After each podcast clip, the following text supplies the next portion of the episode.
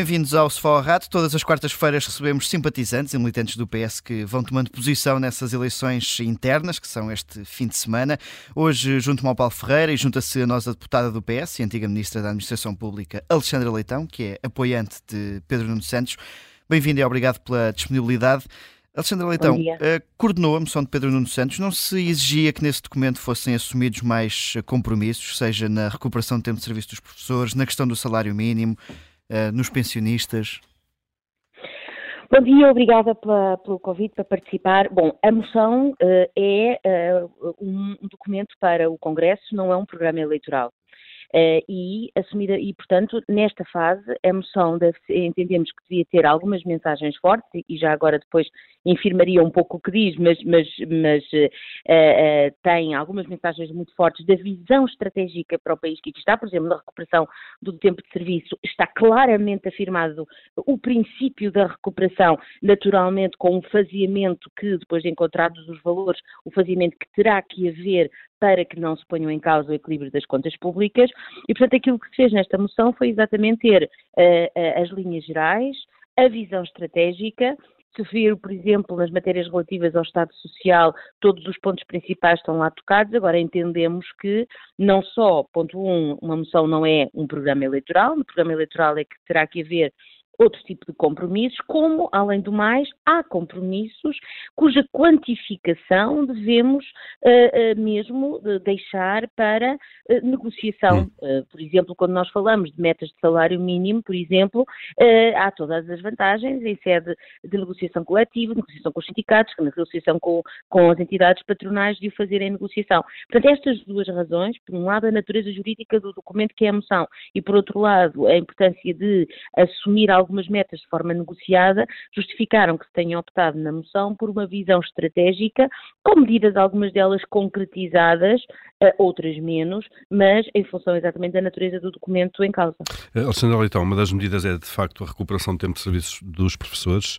Pedro Nuno Santos tem dito que está dependente de um cálculo eh, de custo feito pela Unidade Técnica de Apoio Orçamental no, no Parlamento, que já veio dizer que não tem meios para fazer esse cálculo, não tem condições para o fazer nunca antes das eleições 10 de março. Isto, de alguma forma, a inexistência de uma quantificação desta medida e de outras eventualmente, deverá recomendar cautela nas promessas eleitorais que são feitas? Ora bem, aquilo que nós afirmamos na, na, na moção e que uh, Pedro Santos tem repetido é que nós assumimos um compromisso, que até agora não foi assumido, assumimos um compromisso com o princípio geral. E o princípio geral é de que uh, as carreiras da administração pública, em função da diversidade de cada carreira, porque nem todas as carreiras perderam o mesmo naquele período em função da própria forma como a carreira se desenvolve. Uh, por exemplo, no caso dos professores, essa perda foi maior. Mas dizia eu, portanto, que o princípio que está assumido é o princípio da recuperação daquele tempo que esteve congelado. Este é o princípio. E depois o que também dizemos, por uma questão de responsabilidade, é que este é o princípio e este princípio, a afirmação deste princípio ou o compromisso com este princípio não está dependente de quantificação. O que está dependente de quantificação é o, o gradualismo, é o faseamento que vai haver para esta reposição. É, mas isso é essencial. Uma coisa é fazer isso em 5 anos, outra coisa é fazer em 50 eh, vamos, enfim, não estaremos a falar de 50 anos, certo. mas eu relembro, eu relembro que os, um, os, uh, os, sindicatos sempre disseram que estão absolutamente abertos, designadamente os sindicatos dos professores, sempre disseram que estão absolutamente abertos a, a, a faziamentos, chegaram a propor a eles, eles próprios alguns faziamentos. Portanto, nunca foi, tanto quanto, uh, enfim, sei, uh, o problema que, que, sempre, enfim, colocou, que, que, que, deu asa a tanta contestação, teve a ver com a própria afirmação do princípio, porque, na verdade, os sindicatos sempre admitiram, eles próprios propuseram faziamentos. Portanto, não é o faziamento que está em causa, é a afirmação deste princípio e a forma depois como, negociadamente com os sindicatos, se vai gradualizar, se vai fasear. Se nós estivéssemos aqui a dizer que nos comprometíamos a dar já em X tempo ou em X condições, estaríamos, por um lado, aí sim, a assumir um compromisso antes de ter os dados todos para assumir e, portanto, não poderíamos fazer isso. Mas agora, o, o ministro João Costa não se cedeu quando abriu agora essa possibilidade, ao fim de oito anos de governo?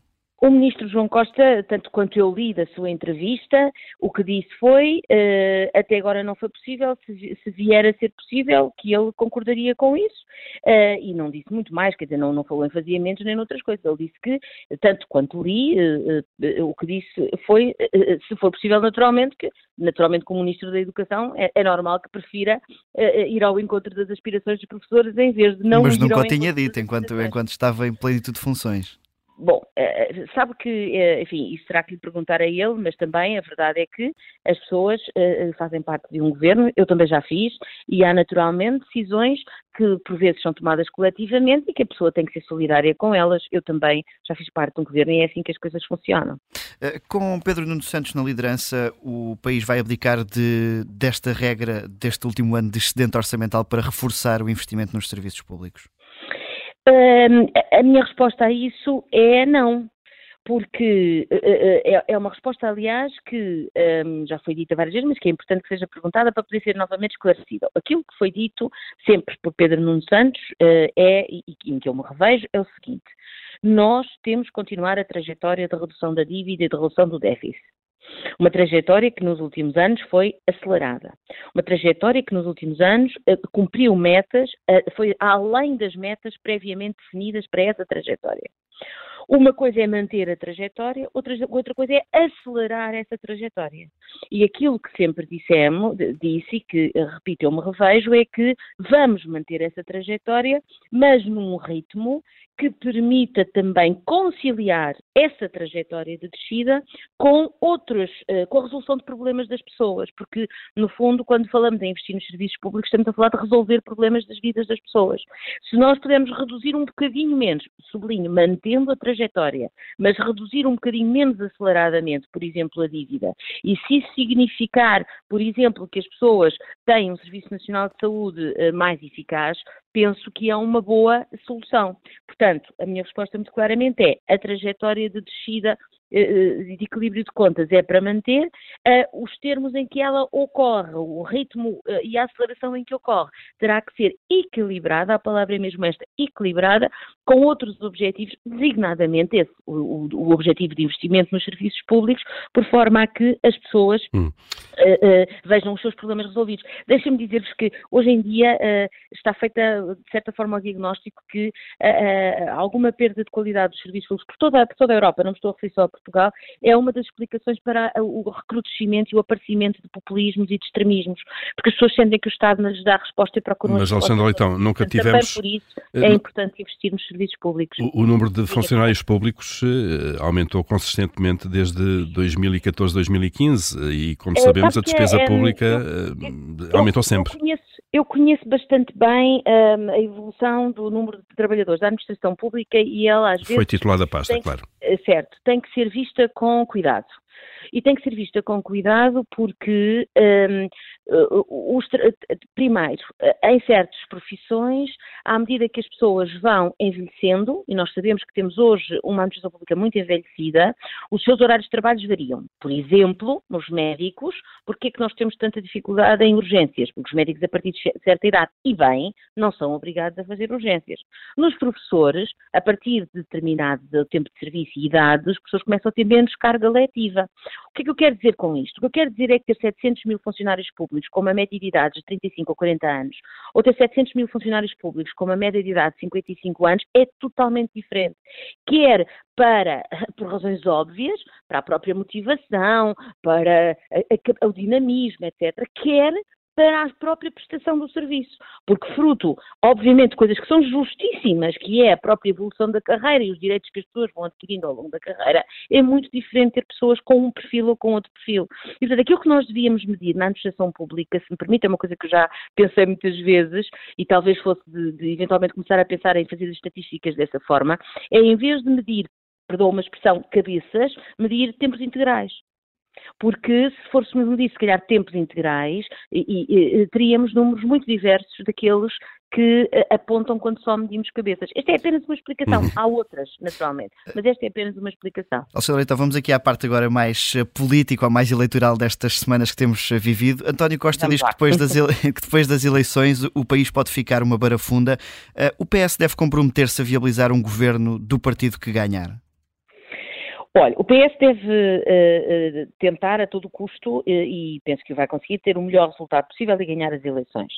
Porque, na verdade, neste momento, eu revejo muito na ideia, que António Costa referiu, Pedro Nuno Santos também já referiu, de que o PSD neste momento terá muita dificuldade em, em garantir a, a governabilidade porque, na verdade, aquilo que há uns anos acontecia à esquerda, agora acontece à direita. Quer dizer o quê?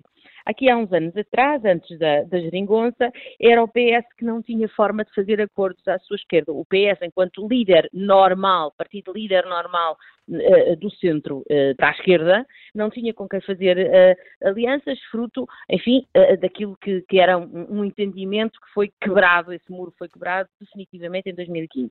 E, por sua vez, nessa altura, o PSD tinha sempre essa possibilidade, designadamente com o CDS. Hoje é o contrário que nós verificamos. Mas foi Hoje, o PS que exigiu muito ao PSD que estabelecesse um cordão sanitário com o Chega.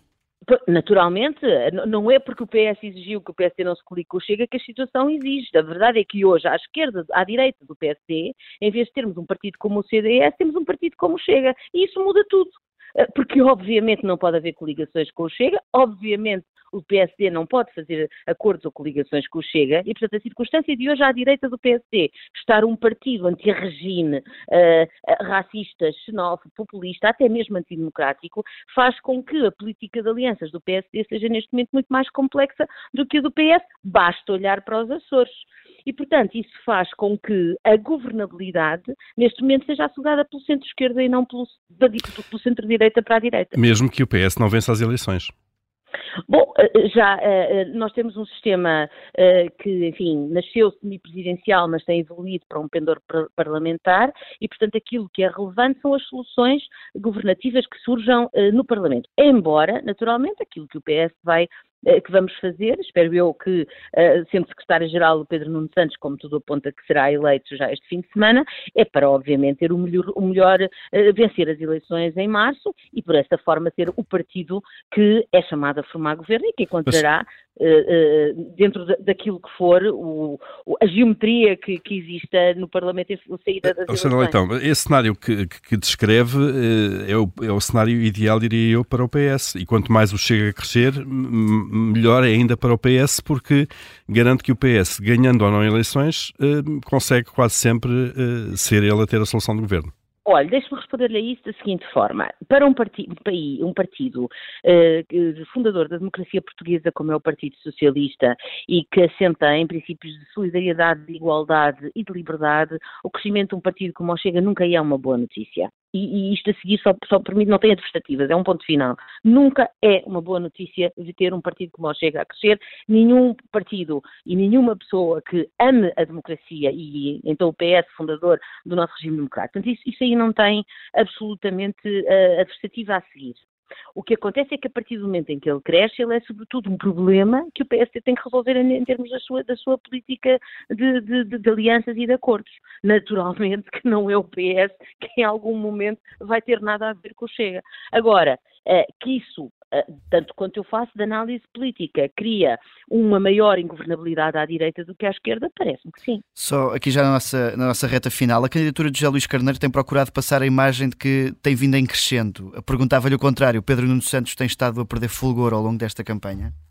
Não me parece, não me parece. Eu uh, tenho estado em muitos dos encontros com, com, com uh, militantes, não em todos, não, não me parece de todo. Uh, acho que isso é daquelas coisas que se repetem e que fazem parte da campanha. Não, não vejo mal nenhum em que a campanha de José Luís Carneiro diga, mas francamente não me parece. Não são esses os indicadores, não são esses os indicadores que temos e, e, e, penso que tem mantido mais ou menos constante e que será, que, teremos, que a candidatura terá, do Pedro Santos terá uma vitória no fim de semana. Agora, o que é importante também, sobretudo, é que se mantenha uma elevação na campanha e que todos tenhamos bem presentes que os nossos adversários são uh, a direita e designadamente o maior partido, adversário dentro do jogo democrático, atenção, adversário não inimigo e não cá dentro, não é? E às vezes algumas coisas que, que se têm dito designadamente sobre características pessoais de um e de outros candidatos extravasam ligeiramente aquilo que, uh, na minha opinião, deveria, uh, deveria se manter na campanha. Só para terminar, e está a trabalhar num cenário de vitória de Pedro Nuno Santos nestas eleições internas, se José Luís Carneiro for o candidato do PS a primeiro-ministro, terá facilidade em votar nele a 10 de março? Como perguntou se, se, se o secretário-geral fosse José Luís Carneiro, se votava nele a 10 de março, eu, eu, sempre fui, sou militante do Partido Socialista há muitos anos e, e, e, não teria dificuldade, naturalmente, em votar no meu partido em, em nenhuma circunstância. Obrigado, Alexandra Muito Leitão. Obrigada, o Sofá Rato está de regresso, como sempre, na próxima quarta-feira.